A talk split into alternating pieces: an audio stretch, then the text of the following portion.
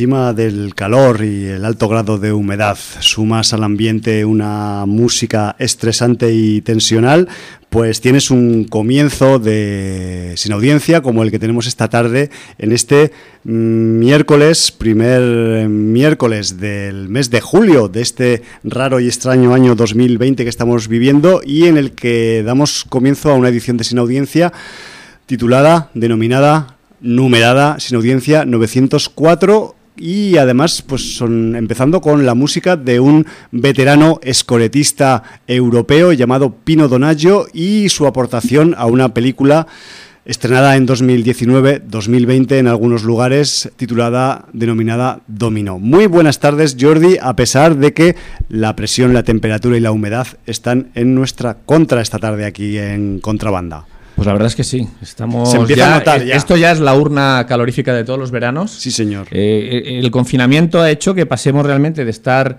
eh, estábamos aquí por estos dominios con el frío. Claro. Y, y de pronto nos Acabando descubrimos ya aquí en manga corta, sudando la gota gorda. Y bueno, pues eh, es lo que pasa de estar tres meses casi confinados. haciendo mover las hélices que tenemos cerca de los aparatos para que eh, al menos remuevan un poco el, el aire del estudio 1 de contrabanda.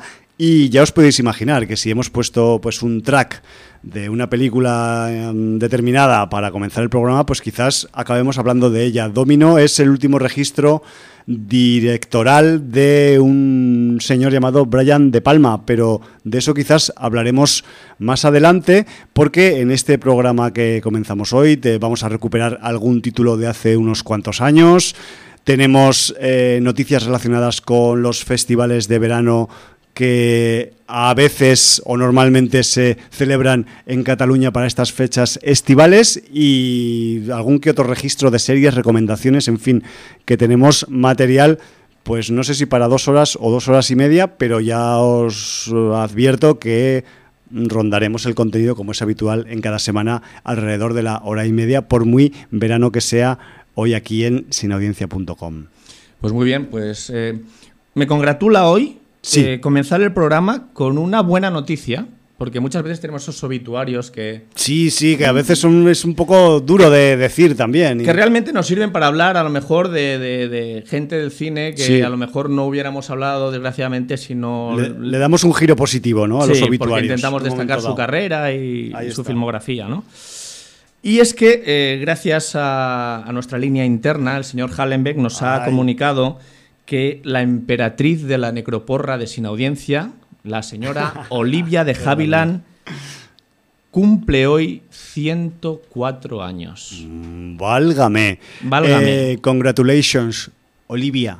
Sí, no, no. Creo que reside en París ya desde hace tiempo y, y bueno, pues... Hace bien, si se eh, lo puede permitir. Estamos hablando de eh, ella sí, un- una de las actrices clásicas del Hollywood clásico que vivió junto a grandísimas estrellas eh, y, y que, bueno, que es realmente de las pocas ya que quedan Sí, señor. eh, del Hollywood clásico. A ¿no? ese nivel, a ese nivel y con esa, con esos, con esa edad eh, más que centenaria, ¿no? Sí, sí, o sea, quiero decir, sus primeras películas son todas con Errol Flynn, por ejemplo. ¿eh? Ahí está. Anda que no ha enterrado gente esta, ¿eh? A todos, a todos, a Los todos. ha enterrado a todos y a todas. Sí, sí. Pero bueno, que cumpla muchos más la, la señora Olivia de Javilán. Sí, señor. Y bueno, pues eh, ya pasando a mm, nuestra comunicación con la sin audiencia, Sí. eh, tenemos en el libro de visitas un mensaje de Laguna Loire, o Hola. Laguna Loire, no sé cómo se se Ah, pronunciará. Dans la France, on No lo sé, un la día nos lo Loire. tendrá que aclarar. Y nos dice, saludos, salgo de mi largo letargo en este libro solo para recomendar una serie que me ha dejado flipado y que me extraña mucho que no se haya comentado nada por aquí, ya que es de nuestro amigo Gareth Evans, el director de The Raid. La serie en cuestión se llama Guns of London, bandas de. Londres. Eh, Muchos dicen que es la competencia Peaky Blinders, ¿vale? Es una serie inglesa que mezcla conspiración de gángsters ingleses con escenas de acción brutales, que en muchos casos tienen poco que envidiar a The Raid y en las que se nota el buen hacer del director. Son un total de nueve episodios y ya está confirmada una segunda temporada. Solo avisar que el primer episodio dura hora y media. Peli. Pero el resto no llega a la hora. Si no la teníais en el radar, corred a verla en Sensatos, que es de lo mejor que he visto en mucho tiempo. Se despide un fiel oyente desde el 2006. Grandioso Laguna y grandiosa recomendación. Yo ya esta noche ya te advierto, Jordi, que me voy a poner a buscar, ya, ya a rastrear y, y a obtener, así te lo digo, porque por, por Gareth Evans, o sea, vamos, cruzo el internet. Yo, para yo me, encontrarlo. me acaba de, de cambiar la idea que tenía de empezar alguna serie, pues Claro, con claro, esta es- serie que me parece que va a ir a Y además, directa Una temática a un la poco primera así posición. refrescante, ¿no? Para el verano, para, Sí, no sé, un poco ligero, así con, con mucha acción, con tiroteos y con, no sé si, se- Y hostias si será, panes, si será de época también, claro. Así que bueno. y luego guay. tenemos un mensaje de una persona, Humana, no. Humana, bueno, no sé si es- No no. sabemos si es humana. eh, de hecho no sabemos si es persona. Ah, vale. Es un mensaje de un cefalópodo. Hola, entonces no es una persona, es un organismo. Es Juan Carlos Cordero. Qué grande. que nos dice, buenas tardes, asomo el hocico por el libro y aprovecho para saludar a toda la familia de la sin audiencia y dejar una joyita de póster. Y nos deja el eh, flyer que diseñó. Nacho Fiol para sin audiencia ya hace como... Sí, ese es de 2001, por Sí, lo menos. Bueno, tanto no, pero O 2003. 2003 o 2004 sí. Es un flyer que tiene ya 17, 16 años. Sí. Pero que bueno, que nosotros, que sepas, Juan Carlos, que no lo habíamos perdido, que de hecho lo tenemos colgado en el Facebook de Sin Audiencia. Y, y que lo tenemos muy presente. Y un saludo a Nacho Fiol también de, Claro. de paso. Que, Sí. que, por cierto, también eh, ahora se ha puesto. Tu Twitter no sigues mucho Twitter. No, no, no, no tengo- no soy tuitero En. Twitter se ha puesto de moda. eh, hay una página web donde si ingresas tu nombre de usuario en Twitter, te hace tu red de confianza, que es Tus con la usuarios gente- más- Sí, con la que más interactúas. Entonces te pone a ti en medio, hace un círculo grandote con seis interactuantes, Ajá. uno más pequeño con unos 12 y uno más pequeño con unos 20 y pico, ¿vale? Vale, Y vale. Entonces, pues es con la gente que más interactúas en Twitter. Entonces, bueno, pues como es lo que está de moda. Se lo hace todo el mundo, ¿no? En También. audiencia también lo hicimos, Ah, lo pusimos. mira. Y una de las personas que asomó el hocico, como Juan Carlos, en Twitter y que hace mucho tiempo que no sabíamos de ella y nos saludó, fue el señor Chema Ponce. Hola, Chema Ponce. Y Chema entonces- Ponce, ¿dónde está ahora? ¿Está, ¿Sigue en, su, en Yo- la capital del reino o así? sé o- que vivía en Madrid, no sé si sigue por allí, pero bueno, pues eh, también saludamos a Chema Ponce. Por supuestísimo. Toda la vieja guardia de Sin audiencia que está por ahí dispersa, pero que Si- bueno. Si alguno de ellos quiere volver algún día de visita, que sepáis que tenemos las ventanas y las puertas abiertas. Sí, que aunque estés en Madrid puedes llamar por teléfono y Sí, entrar por o teléfono. podéis- cuando vengáis de visita, grabamos un audio, lo que sea. Lo que haga falta. Bueno, pues eh, esto es un poquito la, la interacción que hemos tenido. Muy bien. Aparte, pues eh, eso, esa red circular que, que se ha puesto de moda en Twitter, ¿no? Muy bien. Y si quieres, pues podemos pasar que querías comentar algo de festivales de verano, aunque parezca que, que no, Sí, ya o sea- está volviendo a, a ver un poco de movimiento. Vamos a ver, eh, la cuestión es que si esto no lo descongestionamos nosotros, no lo va a descongestionar nadie, ¿no? Entonces, ya yo no sé el resto de los cines comerciales cómo están y los cines que no son comerciales, cuando hablo comerciales quiero decir de estreno, no sé si están haciendo cositas o no. Sabemos que Fenómena está abierto aquí en Barcelona ya desde hace unos días, 10-12 días ya. Eh, está, ha lanzado ya una programación en julio muy potente y si recordáis de años anteriores, al menos aquí en Cataluña, creo que en otras localidades del, Estado y en otras eh, comunidades pues también, pues aquí hemos eh, ido haciéndonos eco de esos festivales que, están asociados al cine y al cortometrajismo de género que se celebran pues sobre todo en el mes de julio, que es un mes muy, muy propicio para este tipo de festivales. Pues que sepáis que eh, en mayor o menor medida la mayoría de ellos se van o se están volviendo a celebrar. Y me voy a explicar un poquito porque cada uno de ellos tiene una casuística diferente y entiendo que cada cual y cada organizador o organizadora pues enfoca la situación actual de 2020 post pandémica con como mejor puede o con las mimbres que tiene más a su alcance, ¿no? El primero de ellos es el nuestro querido festival de cortometrajes al aire libre que se celebra en Serdañola del Vallés, Phantos Freak, que este año, pues después de cumplir sus 20 añazos el año pasado, en este 2020 toca la edición eh, número 21.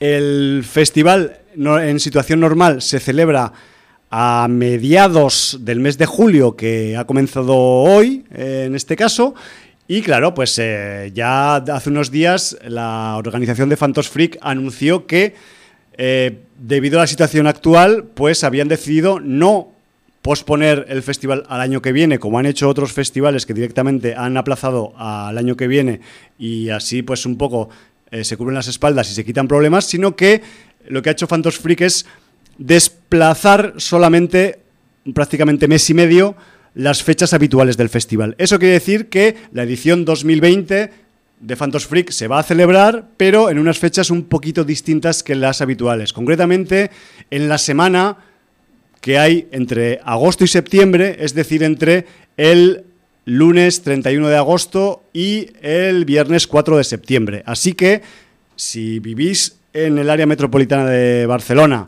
y os veis de vacaciones en agosto, montároslas como queráis, o si no, pillaros vacaciones también en esta semana, porque así podréis asistir a la nueva y refrescante edición de 2020 de Phantos Freak.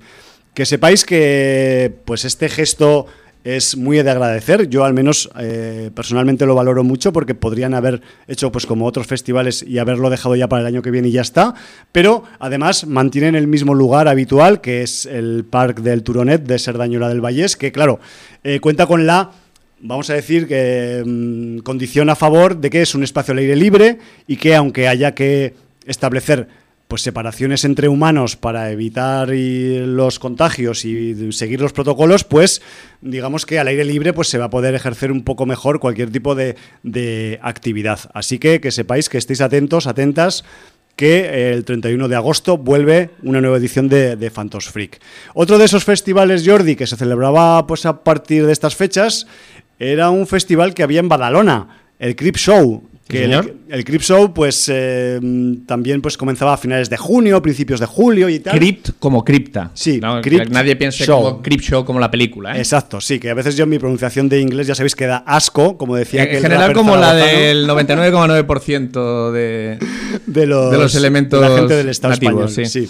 Pero bueno, que sepáis que en el caso del Crypt Show Fest, pues la también se va a celebrar, de hecho ya se está celebrando, pero han tomado pues un camino un poco diferente a otros festivales y es que han decidido eh, volcar todo su contenido online, que es otra forma un poco de salir del paso de este raro año 2020, ¿no? Entonces, a partir de la plataforma Fest, Fest Home, que es una plataforma de festivales online, y a través del Crypt Show TV, que es el, como llaman ellos, el canal de YouTube que tiene Crypt Show en esta plataforma de vídeos de, de Internet, pues van a ir un poco volcando todos los contenidos, algunos de pago, otros gratuitos, y que a partir de pues estas dos plataformas, pues van, la gente va a poder un poco disfrutar de los contenidos que en teoría se deberían pues proyectar en alguna sala de, de Badalona como se ha hecho en otros años en el Circle o en cualquier otro lugar, ¿no? Entonces, que sepáis que ya desde el pasado 26 de junio Y hasta el 31 de julio, la sección oficial de cortometrajes del Crip Show 2020 se puede eh, ver por módicos precios en el Fest Home TV, que es esta página web que hablo de que engloba diferentes festivales online alrededor del mundo y que ahí estarán pues todos los cortos 47 en total, agrupados en 7 sesiones y a los que se puede acceder, creo, eh, si quieres ver en una sola sesión, creo que son 2 euros y medio y luego hay un bono de 5 sesiones o de todas las sesiones por, por, por 10 o 12 pavos. Una cosa así, me refiero que los precios más o menos los han conservado los que tenían muy baratos siempre en sus, en sus ediciones físicas de otros años, pero este año haciéndolo un poco eh, online. Luego también en Face Home TV eh, la gente de Show ha preparado una doble sesión oriental que también estará disponible en esta plataforma del 26 de junio al 5 de julio, es decir, hasta este próximo eh, domingo. Y esa doble sesión está formada por las películas, eh, a ver si lo digo bien, de primeras y sin fallos, ¿vale? Bunshin Saba versus Sadako, segunda parte. Anda, o sea, una primera parte de eso. Dos puntos El retorno del mal, ¿vale? Que es una película de River Juan, de Juan, escrito H-U-A-N-G, ¿vale? Juan. no Juan, J-U-A-N, ¿vale? que es una peli de 2017 y claro, yo igual estaba un poco desinformado sobre las películas de eh, Bunshin Shaba, pero Bunshin Shaba es un, es un ser demoníaco de la, digamos, del, de la tradición eh, oscura china, de la cultura china y eh, hay como varias entregas de este, de este personaje, un poco pues estilo, ya os podéis imaginar, pues estilo Sadako, estilo Ringu y así, pero en, pero en chino, no en japonés, ¿no? Entonces ya hay dos entregas de, la, de este enfrentamiento entre, entre el ser sobrenatural chino y el ser sobrenatural japonés y eh, pues la gente de Crip Show nos propone la segunda parte en concreto, ¿vale? Que es de 2017. Y luego tenemos también una mm, otra película, también de factura eh, China-Hong Kong, que es Buddha Palm Technique, más orientada hacia eh, la ciencia ficción y que está dirigida por Lao Lu, que esta, sí que es de 2020.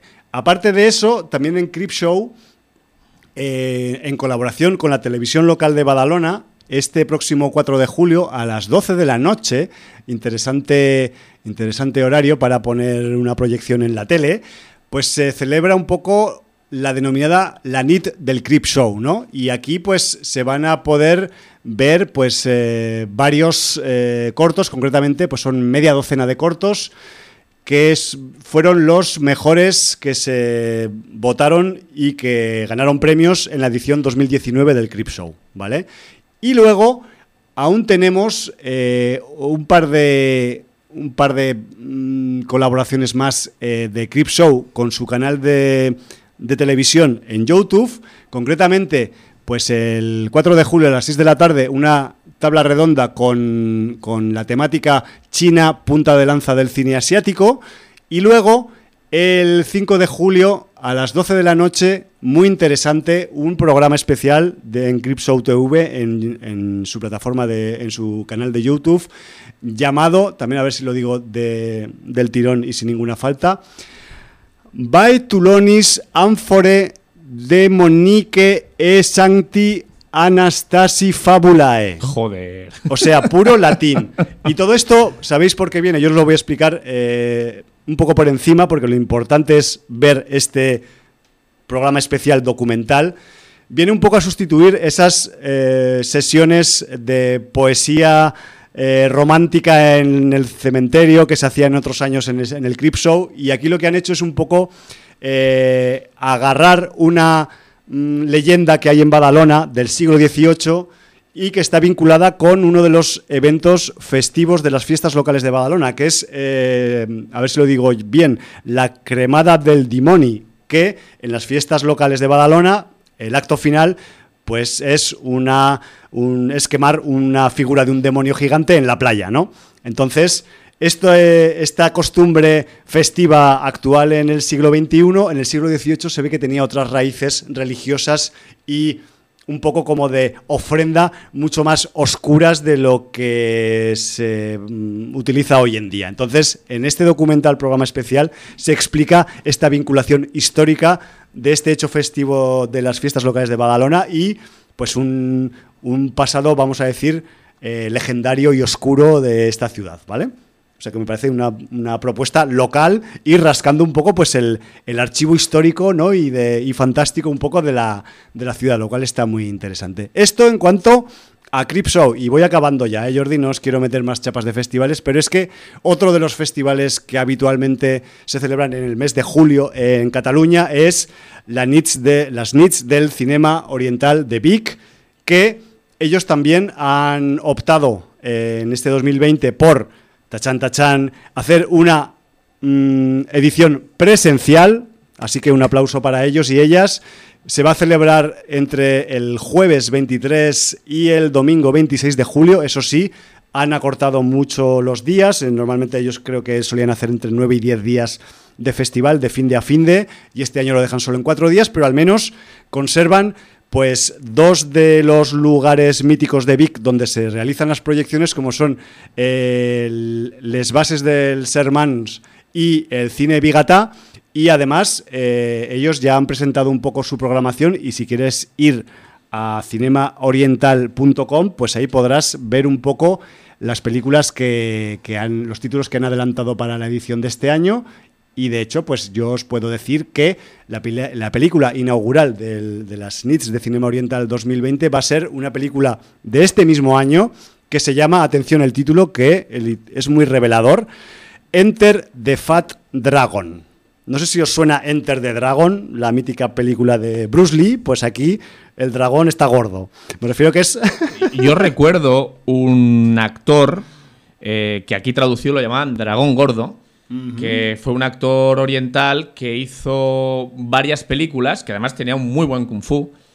Y, y, protagonizó varias películas que después de la época de Bruce Lee tal, que nos sí. comíamos aquí todo lo que viniera con artes marciales. Por supuesto. Eh, pues tuvo cierto éxito aquí en España las películas de Dragón Gordo. O sea que no sé si se referirá y, a ese quizás, Gordo. Quizás es una actualización o es simplemente, simplemente pues una forma de un poco de, de, sacarle el punto cómico al clásico de, de Bruce Lee. No lo sé. Uh -huh. Habrá que ver la película para cerciorarse de ello. Lo que sí que os voy a decir es que está protagonizada por Donnie Yen y que evidentemente pues es una producción de Hong Kong y que mezcla comedia y artes marciales. Así que con eso yo creo que ya he dicho demasiado y eh, lo dicho, que si os interesa el cine de género, si os interesa apoyar a los eventos que se hacen por ahí, pues tenéis ahí material para eh, seguir un poco alimentando vuestras filias, mmm, dependiendo del género que os guste, si os gustan todos, pues darle a todos y que pues conforme se vayan eh, acercando algunas de las fechas más lejanas de todo esto que os acabo de contar,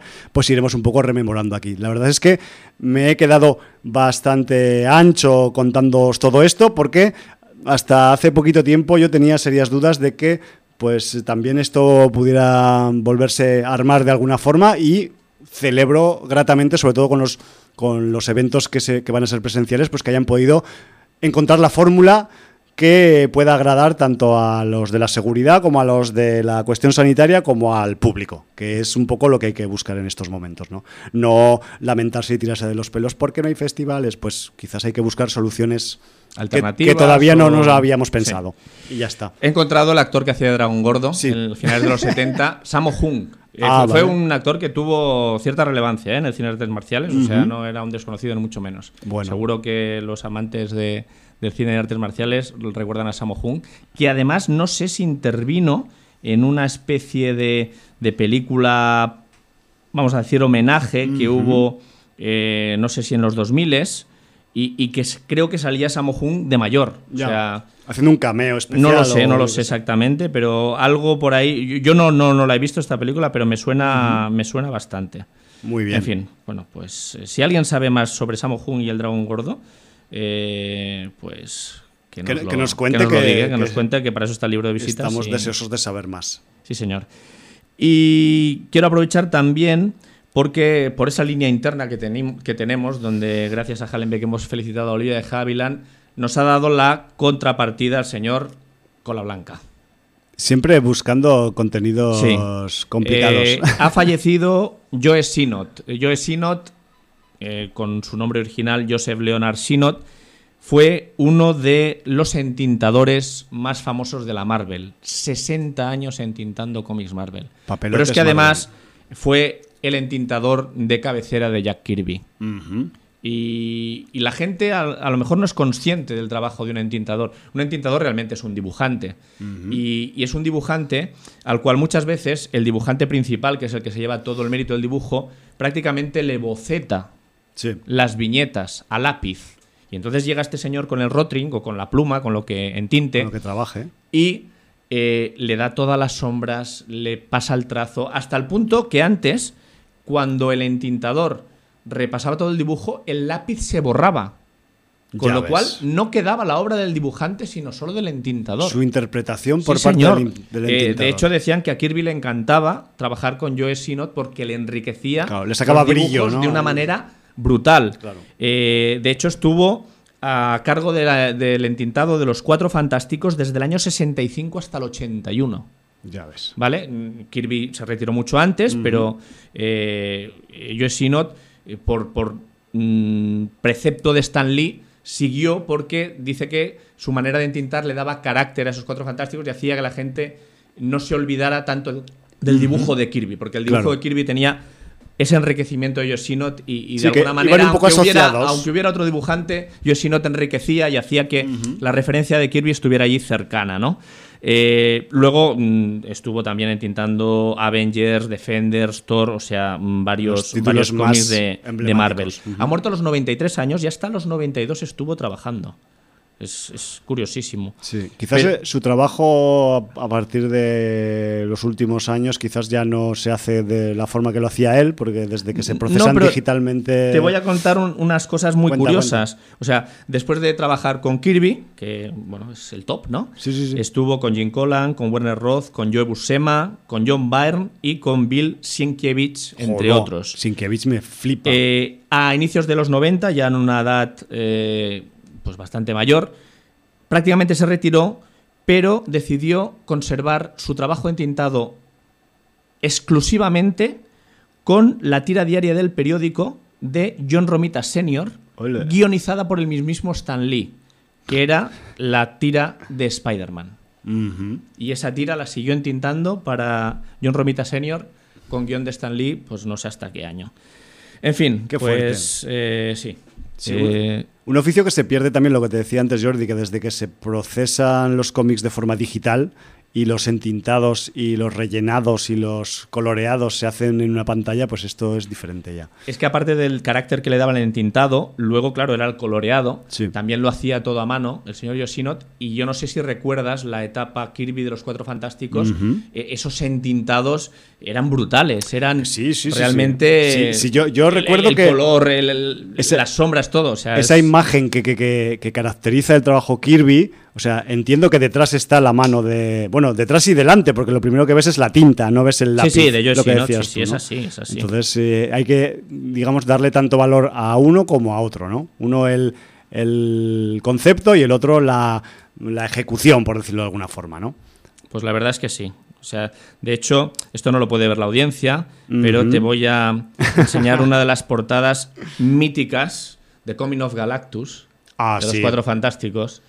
Y... Con un, es un eterno, ¿no? Este Sí, es sí, un- correcto. Un señor eterno. Y, y este entintado clásico de, los. Cuatro Es Fantásticos. súper que característico. Es brutal, sí, Sí, de finales de los 60, principios de los 70.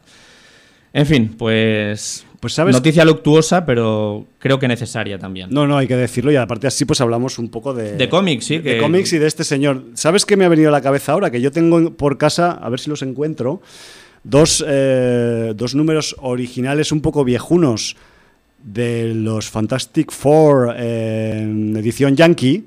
Y creo que mm, igual son de esa época. Ya buscaré a ver si está Sinot por ahí o no. Me lo pongo como autotarea a ver si descubro eh, si este intentador participó en ese, en ese par de números y de hecho pues igual hasta comento cuáles son, pues un poco para sacarle los colmillos a algún que otro aficionado del cómic que tenemos por ahí también en la sin audiencia. Y luego tengo una noticia que yo no sé si es buena o es mala. Nunca se sabe, según cuáles Eh, son. Entonces la, la voy a decir. Tú por si lánzala. acaso. Eh, Sabemos que la Universal estaba detrás del relanzamiento de monstruos clásicos. Sí. Tuvo ese fiasco con esa momia, protagonizada por nuestro mm, actor bajito de la cienciología, Sí, Tom. Tom.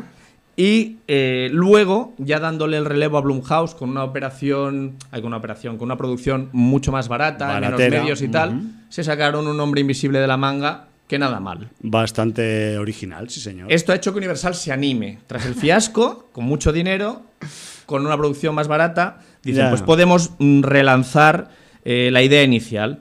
Entonces, allí ya se están empezando a barajar nombres y monstruos. De momento se Ajá. sabe que Ryan Gosling podría interpretar al hombre lobo, Hombre, si le ponen mucho maquillaje, quizás ni haga falta que hable.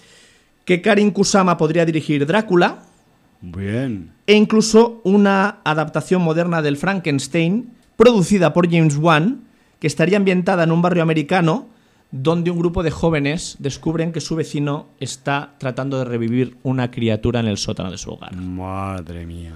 Pero nos llega la última, que es que el señor Jordan Peele dice que puede traernos de vuelta Candyman protagonizada por Will Smith.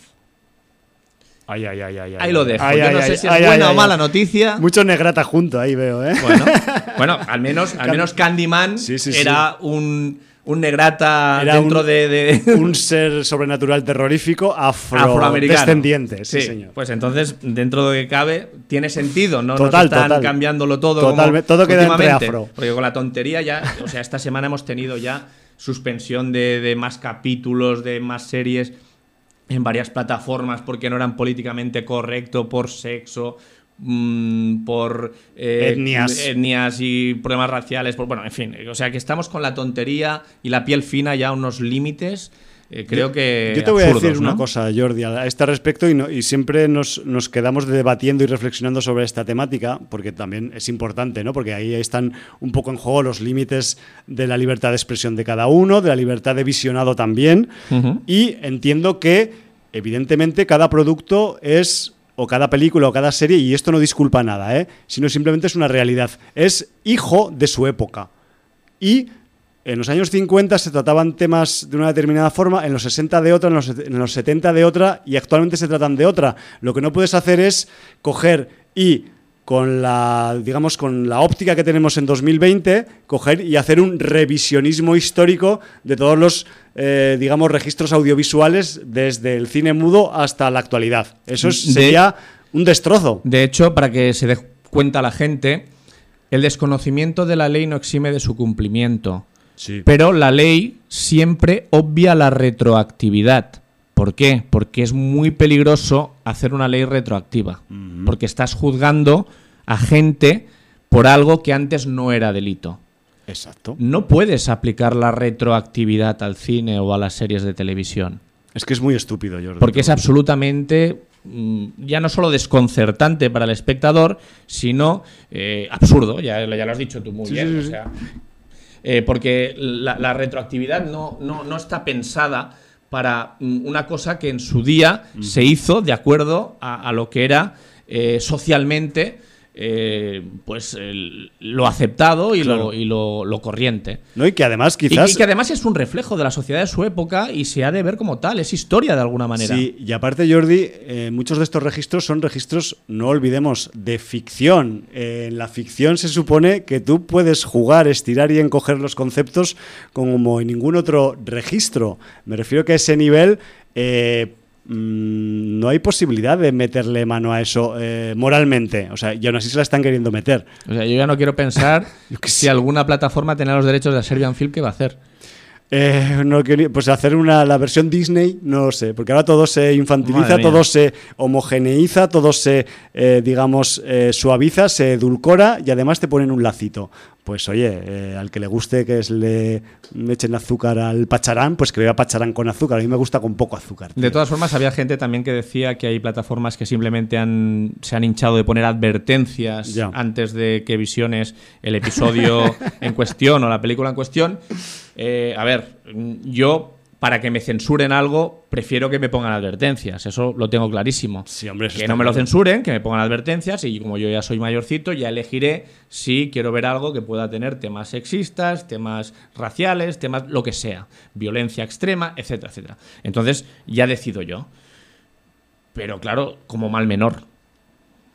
Sí, pero claro, con la mentalidad estadounidense hemos topado y anglosajona y claro, pues es que estos tienen un sentido de la moral un poco extraño, la verdad, todo se ha dicho. Con todos Pues- mis respetos a la gente que tiene un sentido avanzado de la moral en aquellos lugares también, ¿eh? Pues Que sí. conste. Entonces, ¿qué te parece si empezamos eh, con lo que hemos visto? Pues sí, sí, podem- no sé por cuál podemos empezar. Bueno, porque porque ya, ya que has puesto la música para empezar, tenemos, ese- tenemos ese dos score- registros preparados uh, para, más o menos para esta tarde y bueno, uno de ellos es la, peli- la última película de Brian De Palma. Sí, señor. Que eh, a- yo a mí me gusta a veces llamarlo Brian De Palmo, lo que pasa que entonces parece que estoy hablando de un actor porno en vez de, de un director ¿no? de cine estándar. Pero bueno, eh, bromas aparte, Dominó es la película que se estrenó en algunos lugares en 2019, en Españistán creo que en 2020, de este director eh, italoamericano, eh, Brian De Palma. Y, que además últimamente se ha ido a rodar por todo el mundo. O sea, Sí. si tiene que irse a rodar a Dinamarca, a Brasil. Es, es a- un a donde registro. falta, ¿sabes? Ya, a Francia. ya- ya vais a ver por nuestro comentario que es, que es un registro un tanto sui generis. De hecho, es una película de. es una producción de esas que ha mm, conllevado pues muchos problemas de producción a lo largo de su gestación. Es una película que se debería haber estrenado en 2017 y han tardado dos o tres años en mm, quererla sacar al, al aire, al, al- al público, ¿no? Y de hecho también hay que recordar que la anterior película que hizo Brian De Palma fue Passion de 2012. Me refiero que este hombre, vale, que está mayor ya, que roza los 80 años, que ya igual pues no tiene la misma, eh, digamos, vigorosidad para, para rodar, pero que, que, claro, se metió en un follón con Dominó que ahora vamos a explicar un poquito, ¿no, Jordi? Sí, sí, sí, vamos a explicar porque, eh, bueno, ya como hemos dicho, una película mm, danesa, producida en Dinamarca, y donde, bueno, tenemos eh, a, a un policía, que es eh, nuestro amigo Nicola Walder Costau, Sí. Coster Waldau, perdón, eh, que, bueno, que mm, forma pareja con otro policía algo más veterano que él, Sí, Policías de Paisano en Copenhague. en Copenhague, sí. eh, y bueno, pues eh, les dan un aviso de una pelea doméstica. Sí. Este- Posible violencia de género en Sí. el aire, tal.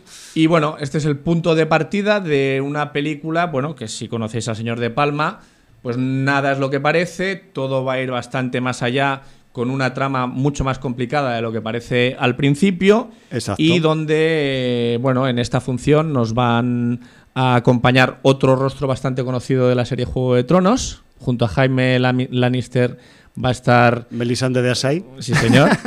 La, la hechicera roja, Sí, que, Caris que es Van- Caris Van Houten. Sí, señor. Y eh, por allí va a salir un actor que siempre da mucho salseo, que es el señor Guy Pearce. Sí. Si hay, si hay lío, eh, el señor Guy Pearce puede tener algo que ver. Si hay entramado retorcido, Guy Pearce siempre tiene una funcionalidad que, que hacer. Y bueno, pues eh, no quiero contar mucho de la trama, aunque en la trama vam- vamos a tener terrorismo islámico. Sí, una ramificación internacional, ¿no? Vamos a decir. Sí, vamos a decir que ISIS está mm, por allí en Está medio. activo. Y bueno, lo, lo que tenemos son todas las localizaciones europeas. Es una película que además eh, el rodaje se ha ido trasladando de, de Dinamarca a Bruselas y a España. Sí, señor. Y pasando por, pues, por Holanda también, creo Pasando por. Holanda, sí señor, que además Caris es de allí. Exacto. Y supongo que iban visitando familiares. Bueno, un poco ya que pues, no cobraban, que luego lo explicarás. o lugares comunes, ¿no? Igual un poco para ellos y ellas. Y además está bien porque eh, es una de esas producciones que si la ves en versión original respeta la versión original del idioma hablado Sí, en cada señor. país. Sí. Quiero decir, cuando llegas a, a España te hablan en castellano y lo subtitulan. Cuando llegas a Bélgica te hablan en francés y lo subtitulan. Cuando estás en Dinamarca hablan principalmente en, en inglés para, para- para que Sí. los anglosajones lo entiendan, pero si hay alguna referencia también, los terroristas islámicos tienen que hablar en árabe, hablan en árabe, Sí, o sea que en este sentido Se respeta el Se idioma. respeta el idioma, sí. Y eh, luego también el, eh, toda la, trama que, que, va sucediendo pues, en, este periplo eh, espacio-temporal. Porque es un poco una, vamos a decir, no sé si road movie, pero una road movie con algún salto en avión. Sí. ¿Qué otro? pues eh, lo que tienes es que la trama te va dando diversos giros. diversos giros, algunos en el mismo sentido, pero apretando la tuerca más, porque digamos que hay un tornillo que tiene una tuerca que está un poco floja, pero cuando el espectador no se lo espera, la aprietan y te pilla el dedo. Y cuando creías que ya sabías de lo que iba, te la aprietan otra vez y te vuelve a pillar el dedo. Más o menos, es gráfico esto. Sí, ¿eh? sí, sí, vale, y, en ese sentido, pues, bueno, mm, con sorpresitas de Palma, que él acostumbra. De Palma siempre le gusta trabajar con la tecnología de la época en que rueda la película. y aquí eso también lo aplica. Esos esos planos a veces de pantalla partida o esos planos también con esos zooms característicos de, de, Palma. destacando algún detalle de algún encuadre que es importante para la trama.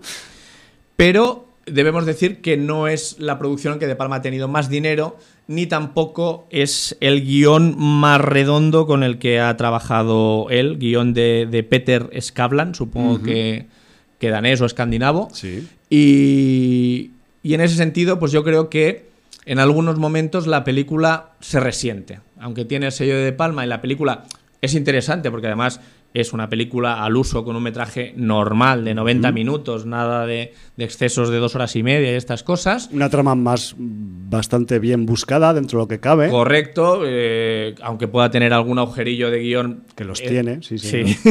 pues dentro de lo que cabe discurre con normalidad, se abusan de los tópicos porque sobre todo por la parte que nos toca... Tópicos geográficos, quieres decir. Absolutamente. sí, eh, siempre que sale España, pues tiene que salir... Eh, bueno, no vamos a, no, vamos a hacer spoilers, Porque además España sale en el tramo final de la película sí, señor. quizás si no damos muchas pistas es más sorpresa todavía. Sí. Y entonces, bueno, pues ahí pues con los tópicos hemos eh, chocado y, e incluso pues parece que el final de la trama se acelera un poco y todo acaba de una forma, pues no sé si precipitada, pero demasiado masticada. Sí. ¿No lo encuentras?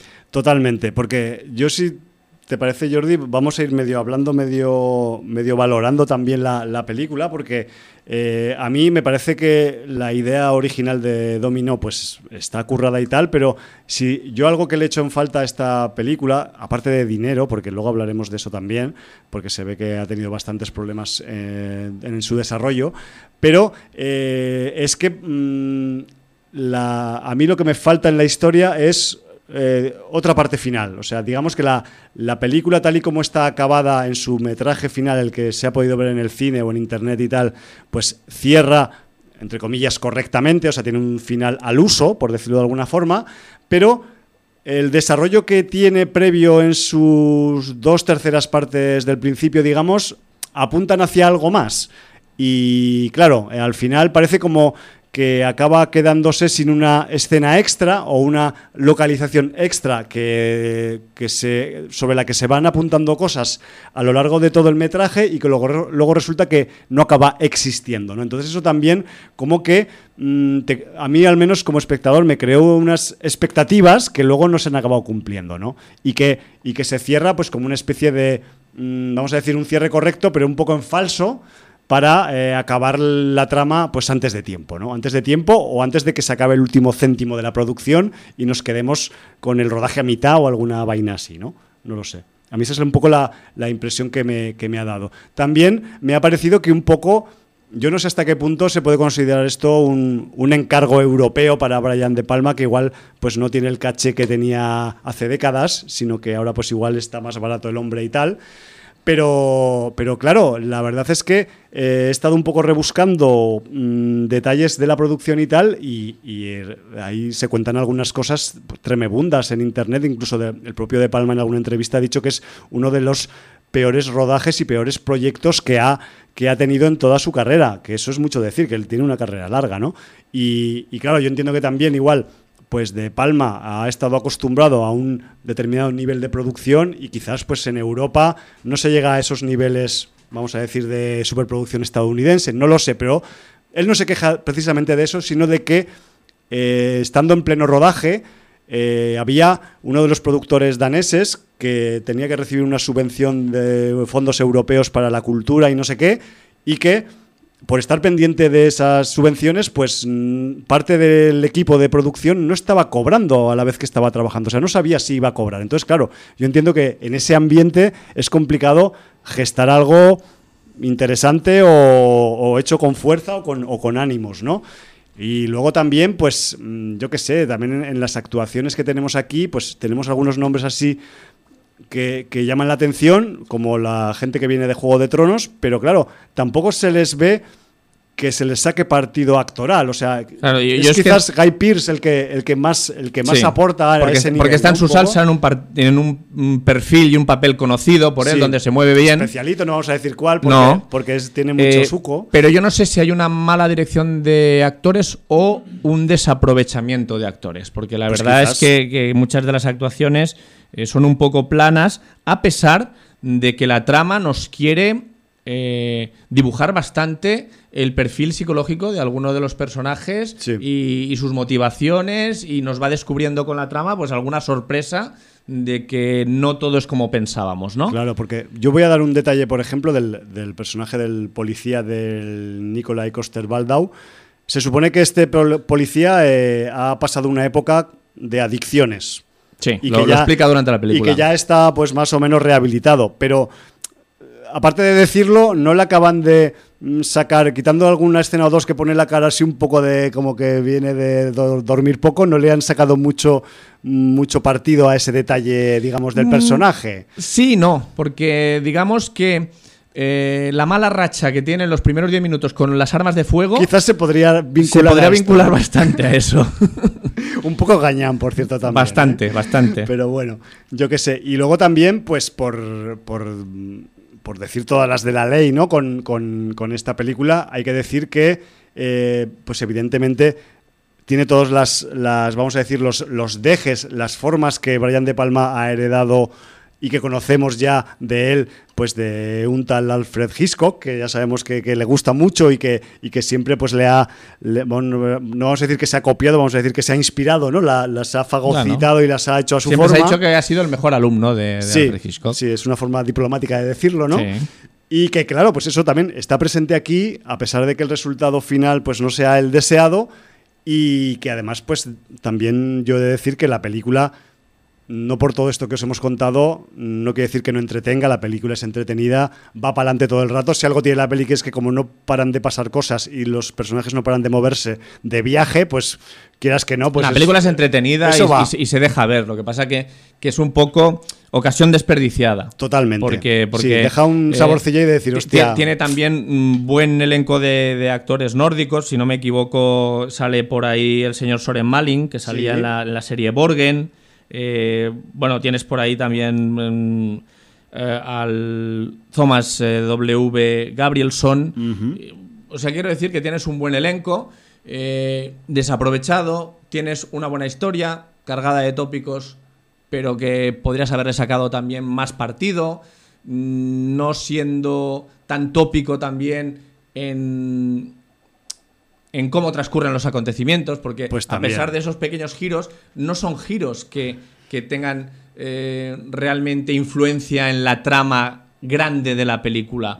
Con lo cual, son giros un poco tangenciales por una sorpresa que afecta a la vida personal de uno de los personajes, pero no son giros que tengan que ver con la trama. La trama se convierte en muy lineal, se desaprovecha un poco y y tampoco hay muchas sorpresas. Eso sí, deja algún, alguna salpicadura de truculencia. Sí, sí, se ven detallitos. Detallitos, no, no es truculenta en, en, exceso, pero sí que tiene, sobre todo, algún vídeo de Isis y alguna escena en algún apartamento. No se cortan. Que, tiene, pues alguna imagen durilla. Sí, la del apartamento del principio está bastante bien, la verdad. De hecho, te, hace prometer mucho. También eh, cómo lograr que un padre eh, colabore a través de su hijo está muy bien buscado. Sí, todo se ha dicho. Si lo has dicho de una forma muy correcta, yo no hubiera sido tan delicado. En fin. Bueno, pues en esta producción que, que el propio De Palma dice que, que pasó, pues no sé si 100 días en Europa, que, que perdió 30 sin rodar porque no les llegaban los fondos para la logística de la producción.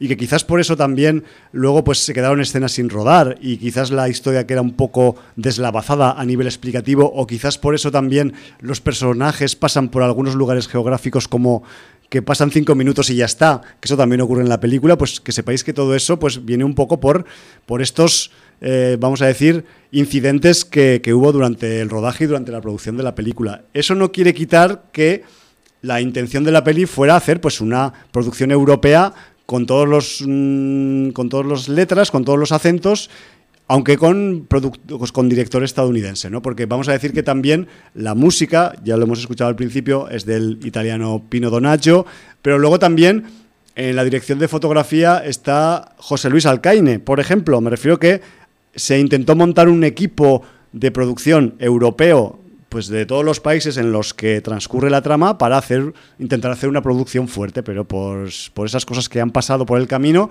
pues ha acabado siendo pues un proyecto un poco fallido. Eh, si leéis críticas de esta película en internet, pues vais a leer de todo. O sea, la gente la pone de vuelta y media para arriba y para abajo, le dan, le dan todos los palos que os podáis imaginar. De, de todas formas, te voy a decir una cosa, ¿eh? Sí.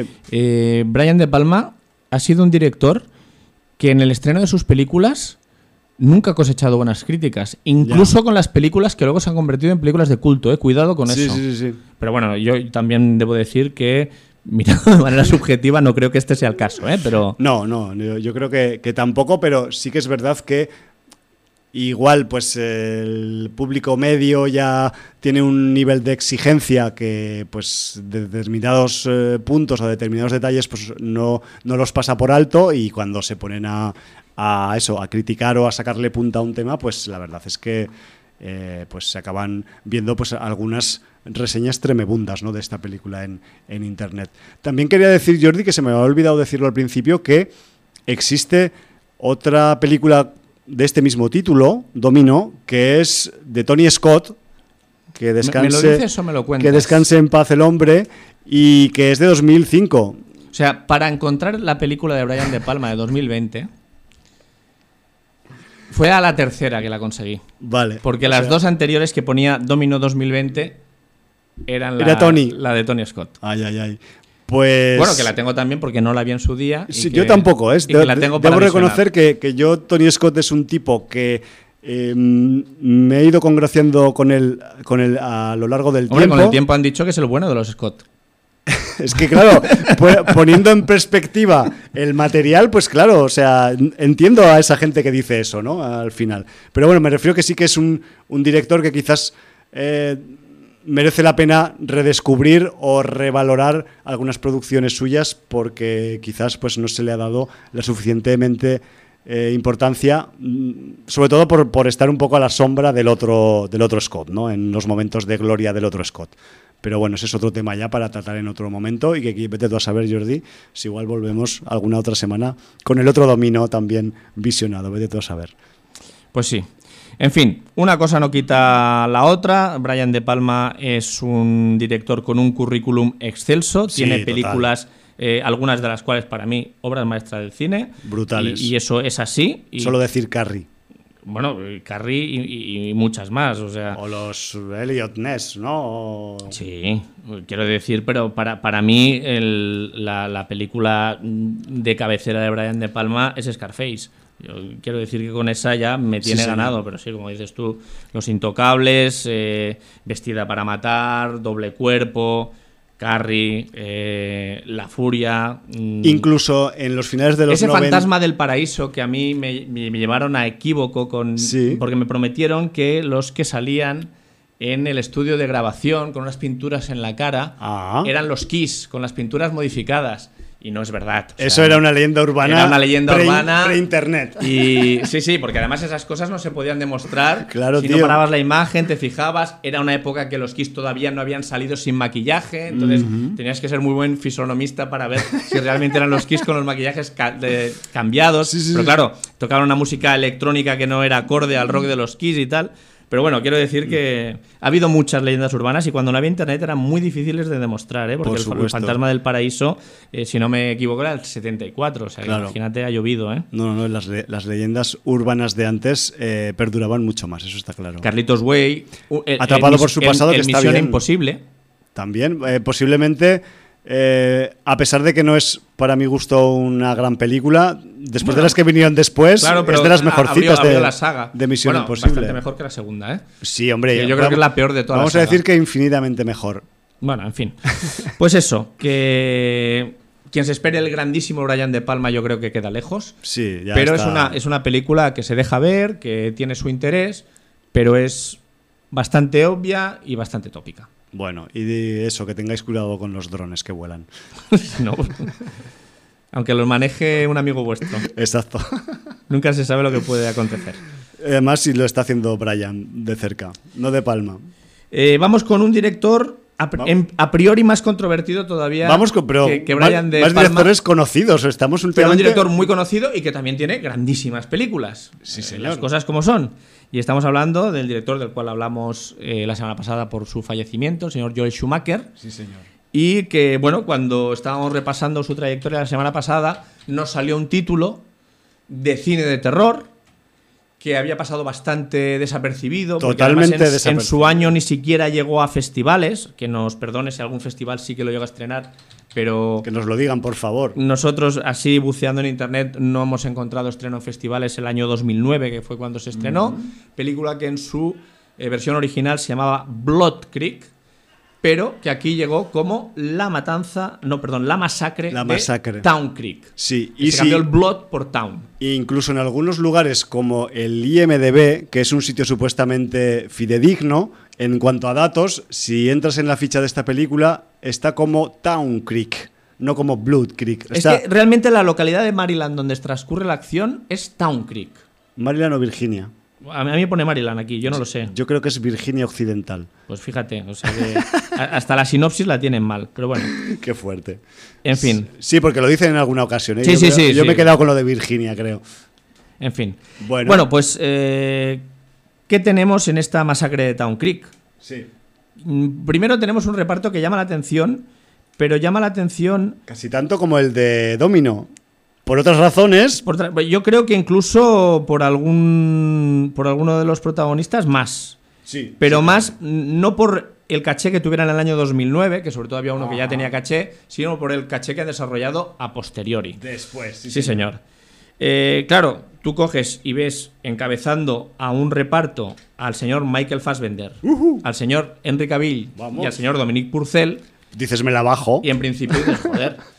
Aunque bueno, ya podrías tener tus reticencias sobre el que vamos a nombrar desde este momento heredero de los armarios inexpresivos históricos de, del De- cine. Del cine, sí, vamos a decirlo. En el cine siempre ha habido actores y actrices armario Sí, señor. que se les denomina así por su falta de expresividad facial o por sus eh, poco, eh, pocas dotes de interpretación y Sí, lo que comentábamos también la semana pasada, pues desde Víctor Mature, que era el armario por excelencia de, de su época, sí, eh, bueno, a otros que se ha dicho, pues siempre que, que han sido armarios más o menos inexpresivos, como Christopher Lambert, por etcétera, ejemplo. ¿no? Sí, sí, sí. Siempre nos salen estos dos, pero bueno, son los que Son los que más los que eh, más eh, han destacado como armario, ¿vale?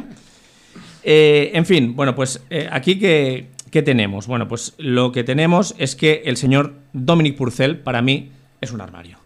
Es un armario muy poco expresivo. Eh, el hombre realmente ha triunfado más en las series de televisión que en el cine, Totalmente. sobre todo por esa Prison Break, que yo no seguí ni vi, pero Sí. es el, el papel que le dio más relevancia ¿no? a, su, a su carrera. Permíteme que te apunte Dime. que, que, eh, quizás porque no tenemos eh, vinculación con las series de C de televisión, pero el señor eh, Purcell se ha reciclado después de su época Prison Break, que por cierto esta película la rodó en medio de su gran éxito televisivo Prison Break, pero eh, ahora se ha reciclado como un personaje de C llamado eh, Mick Rory, a.k.a. Heatwave, que aquí lo traducen como ola de calor, que es un vamos a decir, supervillano barra superhéroe, que no sé, que es un poco ambiguo, y que es un tipo que desde que empezó The Flash, Supergirl, Arrow, Batwoman y Legends of Tomorrow,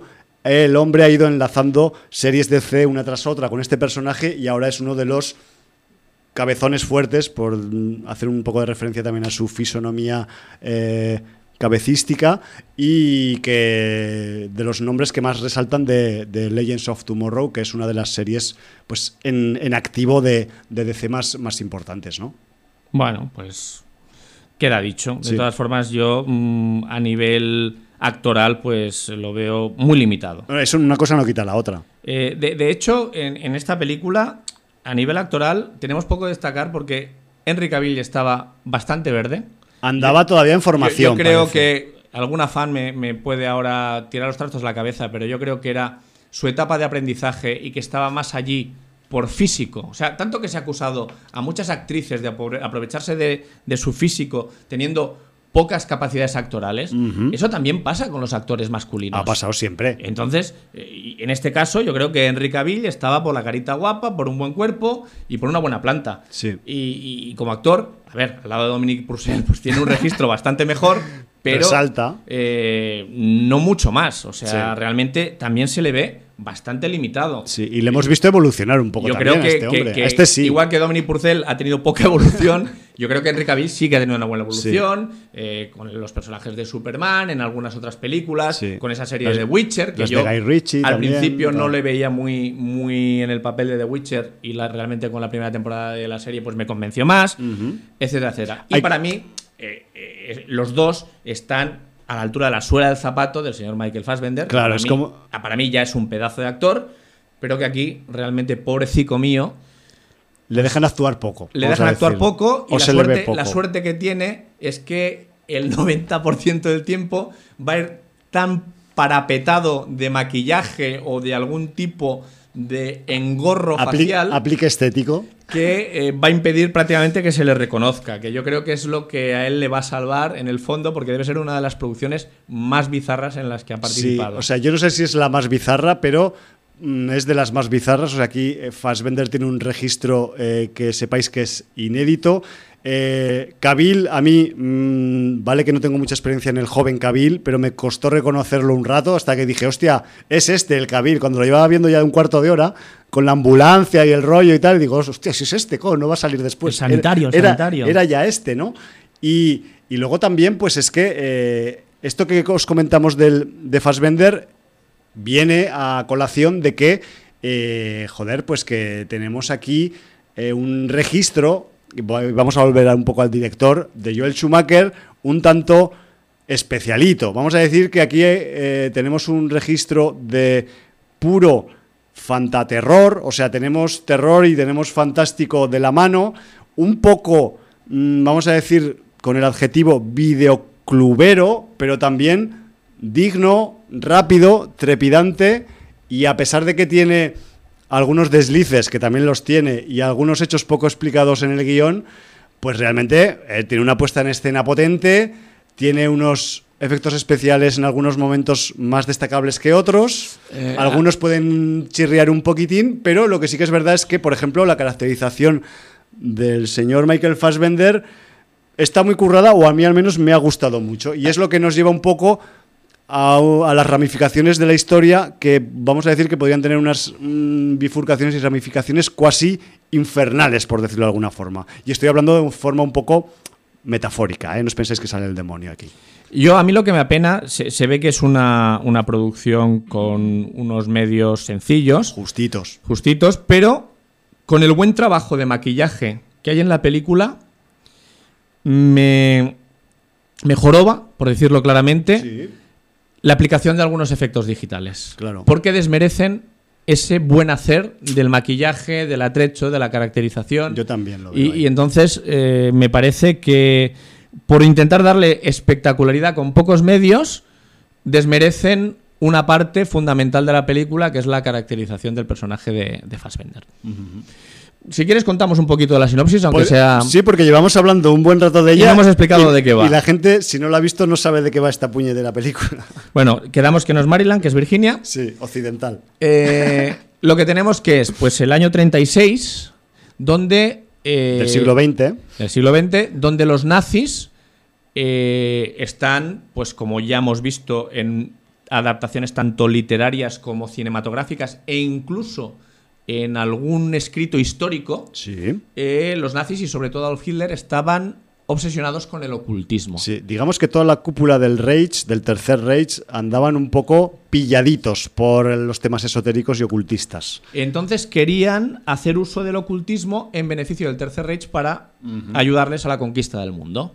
Eh, bueno, Un, que- un gran motivo, por cierto. Sí, ¿eh? de, de hecho, el, el ejemplo más claro en la historia del cine lo tenéis con esa arca perdida. Sí, o, que- el, o el Santo Grial en la de los Santo caballeros eh, o lo que sea. Exactamente, Sí, pero en bueno, que hemos visto luego en, en- en muchas otras películas, como siempre, incluso juegos, el Return to Castle Wolfenstein, etcétera, etcétera, Sí. como el juego que daba eh, que los nazis se emparentaran con el, el mundo del terror, ¿no? Sí. De alguna manera.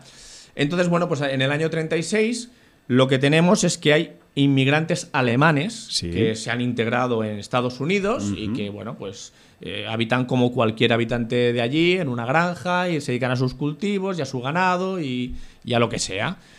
Pero el Tercer Reich pide a estos eh, ciudadanos alemanes, porque no Sí. dejan de ser ciudadanos alemanes en Estados Unidos, justo antes de, de que estalle la, la Segunda Guerra Mundial, Sí, señor. Que ayuden a un historiador que va a llegar a Virginia, a su granja, porque está en una investigación de un tema de que, bueno, pues como todo el mundo que haya pues profundizado un poquito en la historia, antes de que el señor Cristóbal Colón llegara a América, Sí. pues los vikingos ya habían hecho muchas expediciones a a América, tanto América del Norte como Centroamérica, incluso Sudamérica, incluso habían remontado algún río navegable y aunque no se llegaron a instalar, sí que dejaron parte de su legado en Sí. esas tierras americanas. Dejaron algún tipo de huella. Correcto. Entonces, este historiador alemán lo que está buscando es huellas de esos vikingos en territorio americano, porque al parecer en Virginia sí que hay algún rastro de- del legado que dejaron, y eh, bueno, para hacer una investigación, porque de alguna manera los alemanes se consideran descendientes de esos vikingos Claro. y quieren aprovechar pues algo de lo que dejaron en Estados Unidos pues para su propio provecho. Ellos deciden que mientras esté ese historiador en la granja y le den alojamiento para que pueda dar rienda suelta a sus investigaciones, les pagarán un salario mensual a la familia que les va a venir muy bien para que puedan tenerlo allí, acogerlo y, y ayudarlo en lo que puedan para que sus investigaciones sigan su curso. Pero. Bueno, todo este preámbulo está rodado en blanco y negro con un narrador que te explica la historia. La verdad es que Promete mucho porque. promete mucho, te imbuye de la historia, te, te da ciertos eh, toques que, que ya alimentan tu imaginación. Es prometedor. Es muy prometedor y la historia se viene a nuestros días. Claro, digamos que transcurre en dos franjas temporales. De hecho, la, la- la película se rodó en 2009 y creo que la época moderna de la película transcurre en 2007 porque Sí, hay alguna va por ahí. referencia. Sí, la cosa. Y bueno, pues eh, Sí, ya en la hablan época de- moderna. hablan de la guerra de Irak y primer tal, personaje al que conoces es a Henry Cavill, que es un sanitario. eh, de- trabajaría como en un 061 aquí, Sí. para que nos hagamos una idea. Paramedic. Pero que eh, está a la sombra de su hermano, que luchó, pues supongo que en Irak, en alguna de estas Sí, en Irak. eh, guerras que, que Estados Unidos siempre se meta. Y al cabo de dos años se le dio por muerto porque no volvió. Y entonces, bueno, pues esta es la base de, de la película. Mm, ¿Qué puede tener que ver el paramédico con la familia que acogió en el año 36 al historiador? ¿Qué tiene que ver el hermano desaparecido? Bueno, pues si queréis saber más, tendréis que verla. Tenéis que darle al play de Sí. esta Blood Creek. Eh, debo decir que, bueno, que el guion de la película hace que la película flojee, porque sobre todo las relaciones humanas en la película dejan bastante que desear. Es que, Jordi, déjame que te haga una Dime. puntualización. Es que se ve que en la producción, de esta producción También hubo problemas. También hubo relaciones humanas complicadas en la facturación de la película y hablan de que hubo choque de egos entre el, eh, el director Joel Schumacher y el guionista. Lo que pasa que, claro, en este caso, pues sí que se sabe que Joel Schumacher eh, Se llevó el gato al agua. Se llevó el gato al agua por ser quizás el tipo más, más potente en este, en este rollo, en, en este class, en, esta, en, este, en este combate de egos. Pero claro, es que el señor eh, David Kaiganik, que era el director, o sea, perdón, el guionista de, de Blood Creek, pues a ver, el tío venía de haber hecho la, la versión de 2007, creo recordar, de Invasión, de la última adaptación de la Invasión de los Ladrones de Cuerpos, y que luego también, después de esta, y pasados unos años, ha sido el tipo que ha guionizado la serie de terror y eh, también firmó el guion de la adaptación de Suspiria del Luca Guadagnino. O sea, me refiero que tampoco es un guionista que se quedó en esta y ya está, ¿sabes? Me refiero Ujú. que... Pero sí que es verdad que yo creo que se nota, Jordi, que hay eso, eh, apuntes de guion muy guapos, muy interesantes, pero que, que- que- que quedan por, por explotar, ¿no? Por sacarle punta al rollo.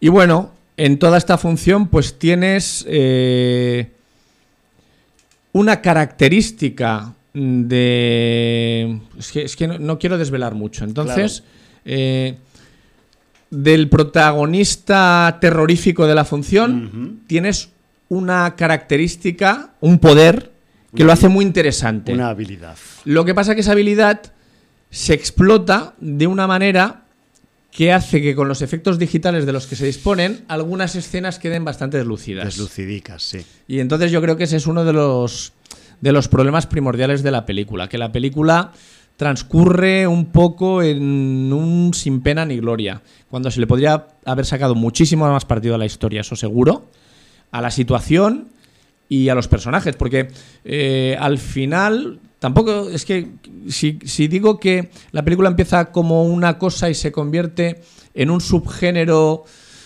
eh, que se ve mucho en festivales, pues también estoy desvelando algo que a lo mejor es mejor no decir. Quizás un poco, porque realmente también debéis esperar sorpresas. Porque yo me llevé, debo reconocer que a pesar de ser un, o, o de eso presumo, de ser un espectador experimentado, eh, lo primero, la- el prólogo que nos has contado me dejó a cuadros y a mí esa temática me parece súper atractiva a nivel, Es, es que lo es. a nivel de ficción y, y además viendo cómo se desarrolla en esta producción, en, en Blood Creek, que va hacia el fantástico y el terror más puros. Pero claro, luego te vas dando cuenta de que, bueno, pues que al final la, historia acaba ocurriendo en pocas localizaciones, que tenemos un círculo actoral en el que se van a derimir todas las cuestiones argumentales entre ellos y ya está. Sí, bastante reducido.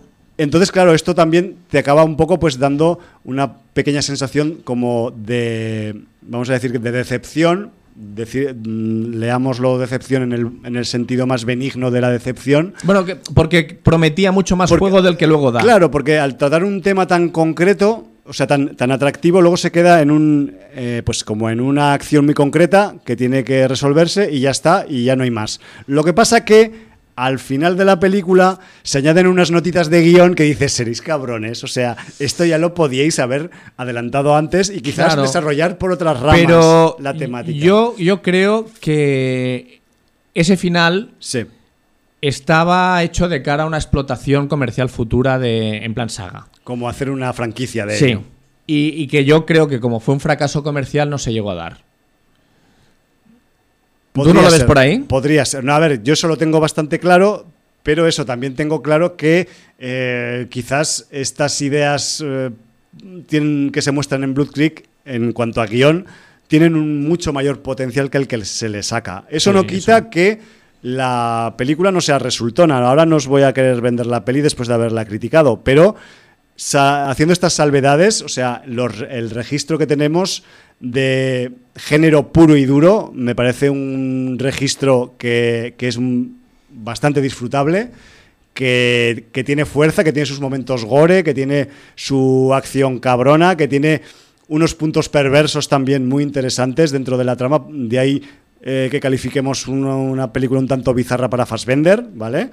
Y, y que aparte, pues eso, que tiene un final que vale que queda más bien cerrado, pero que deja ahí unas puertecitas abiertas que dices, qué cabrones que sois cuando queréis los guionistas, ¿sabes? Mm. Pero bueno, Pero sí que es verdad que es otro título de esos que dices, hostia, mmm, va a quedar en el anonimato o en el olvido porque en su momento también, pues eh, visto quizás el resultado de la producción antes de estrenarse, se estrenó en estreno limitado en su país, salió directamente a DVD en muchos otros países y al final pues eso acabó siendo pues una, una película que de la que no se sacó mucho rendimiento económico también, ¿no? A pesar de que es una película que si la valoras en cuanto a medios y a pesar del reparto que tiene, pues es una peli que debió ser con un presupuesto bastante ajustado. También he de decir a este respecto que la peli está íntegramente rodada en Rumanía, que a pesar de que mmm, los paisajes parecen de Virginia Occidental, es la fucking Rumanía y, está, y hay parajes de cerca de Bucarest donde se ha rodado la, esta película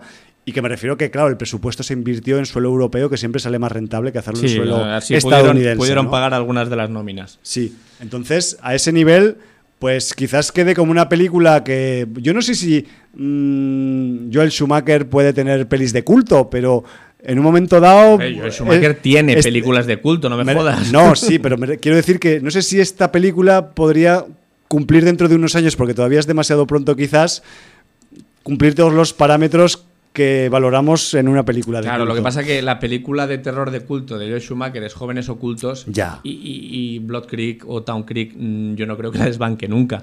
Ya, pero ¿sabes qué pasa? Que al final el registro, por ejemplo, pues eh, de impacto visual, de audacia en el argumento y de esos, esos eh, esas líneas de guion hilvanadas que relacionan el nazismo con el ocultismo y tal, a mí me parecen súper atractivas, ¿no? Y quizás eso pues me hace valorarla un poco más por encima Claro, de lo que se pero valoraría. mira, tenemos una muestra reciente con Overlord También. y, y claro, está mucho mejor llevada, mucho mejor explotada.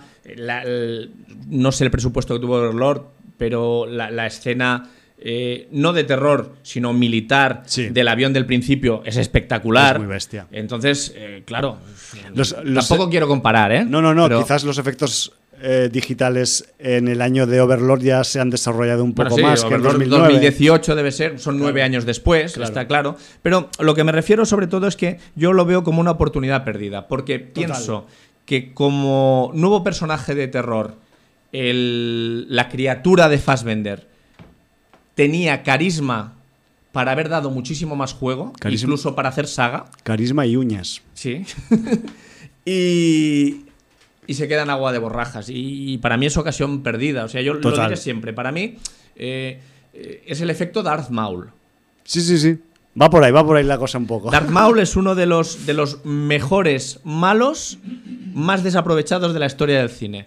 Pues eh, yo creo que un poco aquí a- al personaje de Fassbender A Fassbender le pasa un poco le pasa un poco lo mismo. Y entonces, bueno, pues es una ocasión perdida de, de ya que te dan un personaje más bizarro que no puede ser, Sí. pues no haberlo podido explotar El- con más enjundia. De hecho, vamos a decirlo para que quede grabado. El doctor Richard Weird es el nombre del personaje de Fassbender en Blood Creek. Correcto, que, que además tiene una relación eh, bastante personal con la niña de la granja, que luego Sí. ya no es tan niña, que Es está adolescente. interpretada por Emma Both. Y diréis, Y- pero y- si, han, si han pasado tantos años, ¿cómo es adolescente? Para eso tenéis que ver la película que lo explica. Aquí acabas de hacer un mini spoiler. Vaya, hombre. Eh, pero Emma Voz está bastante bien también. Dentro del registro actoral, teniendo gente bastante limitada en su registro, pues eh, ella hace un buen trabajo. Sí, porque de hecho, si me dejas apuntar que antes se me había pasado también, eh, Sí. en Mabot eh, eh, la tenemos eh, registrada en Sin Audiencia porque participó en una producción bastante retorcidita también que se llamaba Hounds of Love, que la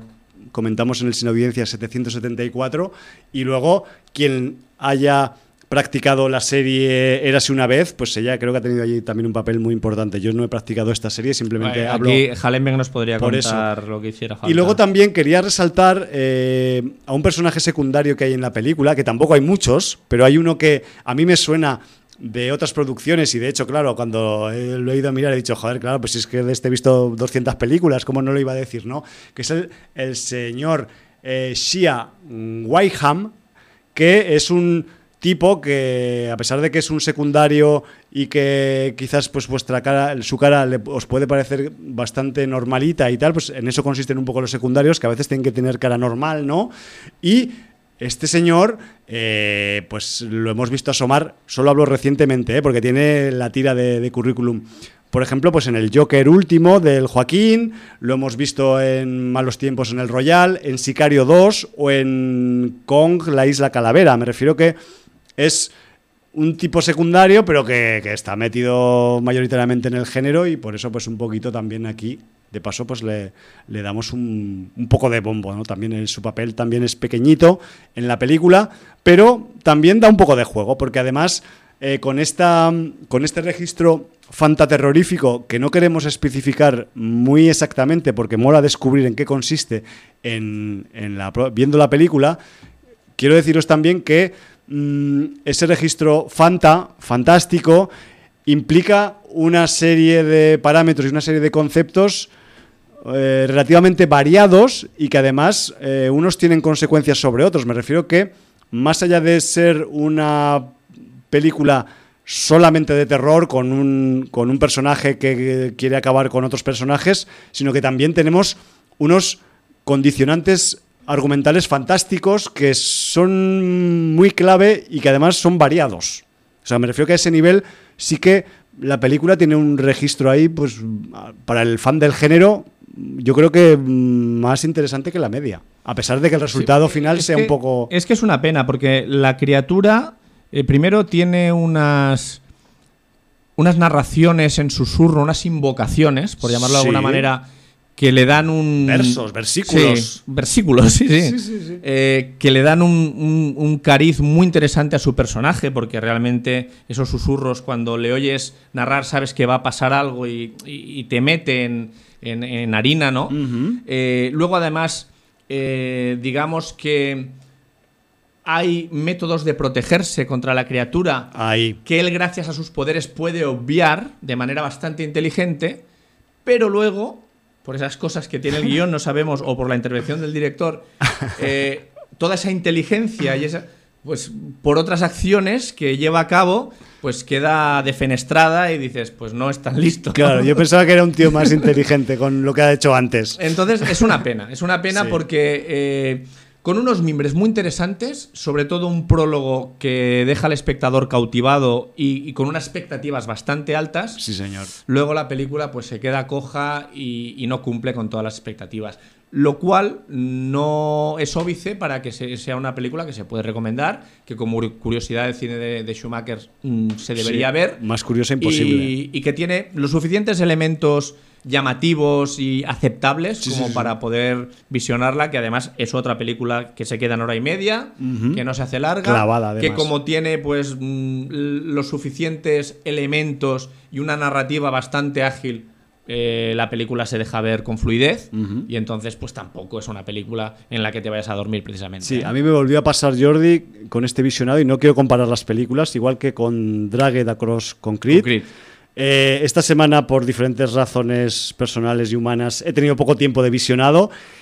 Mm, decidí verme un trozo ayer en el tiempo de preparación del otro programa que realizo en Contrabanda, un poco jugando con el filo de la navaja Voy a ver- reloj. Me veo un trozo Eh, eh, hoy. Voy a hacer un trozo, distrito y otro trozo. Sí, me voy a hacer un trozo de cada y a ver si eh, mañana como hoy eh, me veo lo que falta y dije a la mierda. No, no, es que la entera. No mire el reloj un momento, ¿vale? Sí, que sí. eh, si entras bien en el planteamiento que te hace la peli, a pesar de sus fallos y a pesar de sus eh, comportamientos, digamos, un poco erráticos de algunos personajes y de algunas situaciones que no se explican muy bien, eh, la peli va a cuchillo todo el rato y, Sí, sí. y es tensión tras tensión y la tensión no para hasta que se acaba la película. Sí. Y entonces me refiero que a ese nivel, pues, pues como entretenimiento, pues cumple. No hemos dicho nada, a nivel sangre y gore y tal, está bien. Sí, es no, una no, está- película que está tiene. y de hecho, pues también hay. eh, Tiene suco. Es película con participación de animales también. Sí, señor. Vamos a decir, yo lo- esto sí que lo voy a advertir. eh, la gente que ama eh, en exceso los animales, que no se sienta ofendida en esta película. Porque no hubo animales que se maltrataron Sí. a pesar de las escenas. Pero hay Sí, algunas escenas un poco cabronas con animales, vamos a decir. Entonces, sí, sí, así es. Aparte de que participan, porque participan en la trama, aparte pues también como participan, pues forman parte del, del ir y venir de los personajes humanos. Entonces, pues Sí, no, además eh, Hay tienen, algunas acciones tienen una complicadas. importancia bastante grande en Sí. según qué escenas. O sea, Sí. quiero decir, eh, todo ese mundo animal que hay en una, en una granja, Claro. pues tiene su desarrollo y su, y su importancia. Había momentos que me parecía que estaba viendo la versión de terror de Rebelión en la Granja, pero bueno, no sé si he hecho un spoiler o qué. Bueno. Pero bueno, eh, así es para darle un poco de suquillo al comentario Sí. también.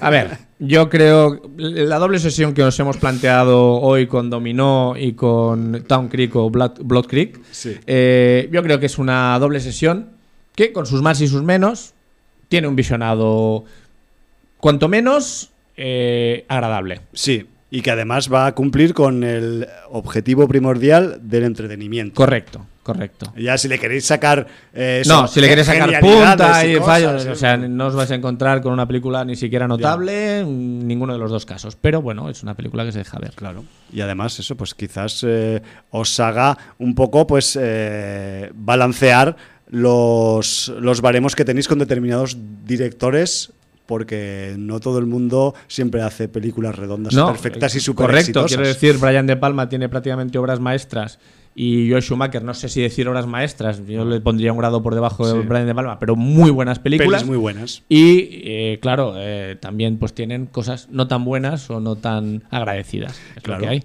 Y, y para eso estamos también los de Sin Audiencia, pues para rascar un poquito la superficie de la parte famosa de directores y actores, para sacar también un poco esos títulos menos, Menos conocidos, oye, yo qué porque sí, aquí a mí me hace mucha gracia toda esa gente que va de cinéfila y reparte carnés de cinéfilos Claro, y tal. Y luego le dices, pero de este director has visto esto y este. Ah, no, pero es que eso, ¿Esta no, cuál es, es? Es eso que no es importante. no es ¿Esto, de esto su- es de este? No es de su época dorada. Sí. bueno, en fin. Eh, una cosa que ahora he Cuenta. recordado sobre Dominó. Que Saltamos otra vez al domingo. Sí, saltamos a Dominó porque. eh, a pesar de ser una película danesa, de producción danesa, Sí. No es precisamente complaciente con la imagen que da de Dinamarca. Porque todos No. tenemos eh, una Dinamarca idealizada, donde el salario eh, medio eh, es altísimo, donde Sí. la calidad de vida pues, es uno de los países del mundo con la calidad de vida más alta, donde todo lo hacen con perfección nórdica, donde todos son altos, rubios e inmaculados.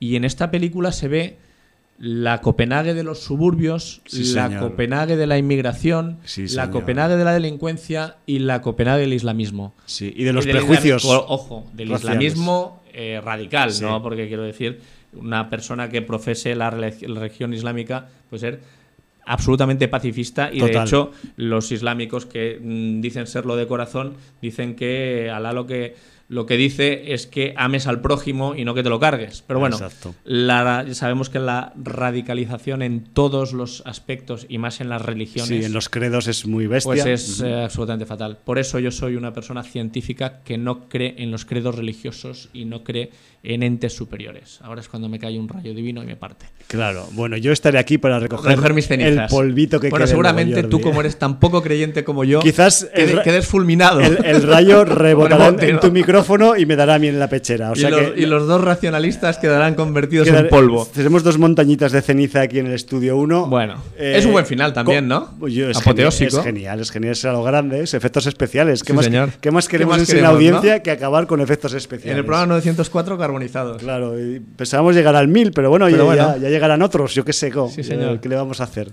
Pero bueno, ahí queda ese registro doble de esta tarde, tío. Eh, Pues sí, señor. Muy interesante y muy entretenido, a pesar de todos sus detalles eh, negativos que los tienen y sus fallitos que también los tienen. Nos hemos quedado sin tiempo para no fallar a nuestra Sí, costumbre. sí, tal cual. Y además, pues mm, nos que queríamos comentar alguna cosita hoy de Snowpiercer, porque se acerca su tramo final. Sí, sí, pero bueno, Eh, tendremos que dejarlo. No sé si ya para cuando cumplan los 10 capítulos o Claro. con el 7 haremos un. Esta semana, Un se este lunes pasado, hace dos días, se ha, se ha emitido el 7, 7, Correcto. 7 de 10. Nos vamos acercando al final. Bueno, como según veamos la semana que viene. Sí, porque además yo es muy posible que tras la recomendación de Laguna Loire me vaya de cabeza ese Guns of London. Gracias por recordármelo, porque yo lo primero que Evans me haré mucho. cuando llegue a casa es empezar a husmear esta producción, porque... Creo que la plataforma que la tiene es Sky, pero no estoy seguro. Bueno, me- me- Ya la yo buscaremos. me adapto a la plataforma que sea, no te preocupes. muy bien.